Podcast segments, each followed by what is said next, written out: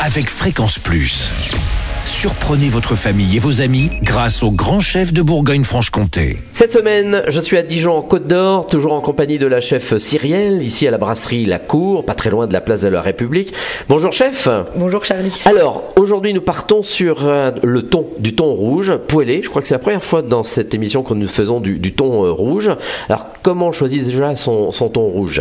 Bah, le thon rouge, déjà, on l'achète en général. Il a déjà été euh, congelé une première fois. Ah oui. Donc il faudra pas le recongeler une fois que vous Mhm. l'aurez acheté. On Euh, peut l'acheter frais, hein, éventuellement, chez Oui, son mais en, général, euh, ils aiment bien en fait le congeler une première fois à cause d'un verre. Ah oui, d'accord. Donc c'est pour le sanitaire. Voilà. Ok, alors en- ensuite.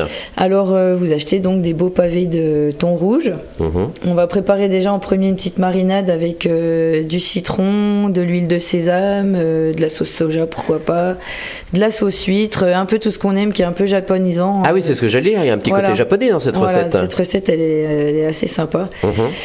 De la coriandre, de l'ail, même moi j'aime bien mettre du jus de pamplemousse. On se prépare une belle marinade. Ah oui, du jus de pamplemousse qu'on fait soi-même alors Parce on va le trouve- on va prendre les zestes. euh, D'accord. Voilà.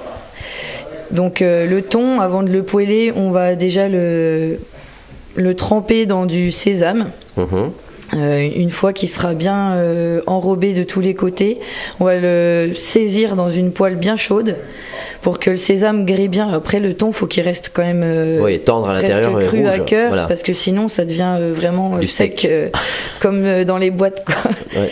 Donc, euh, on va bien le, saisir de chaque côté, et une fois que la cuisson a a bien été euh, répartie, on va le plonger dans cette marinade. Ça va stopper la cuisson et on va le laisser après euh, une petite demi-heure dedans pour qu'il prenne bien le goût. Mhm. Et ensuite, on va le manger. euh, J'aime bien moi le manger froid avec une salade ou quelque Ah oui, chose comme et ça. on y met voilà, une salade ou un autre légume, quelque Ouais, chose ou même des, Du riz des nouilles sautées mais en salade. euh. Ah oui, donc il y a vraiment le côté asiatique. Ouais.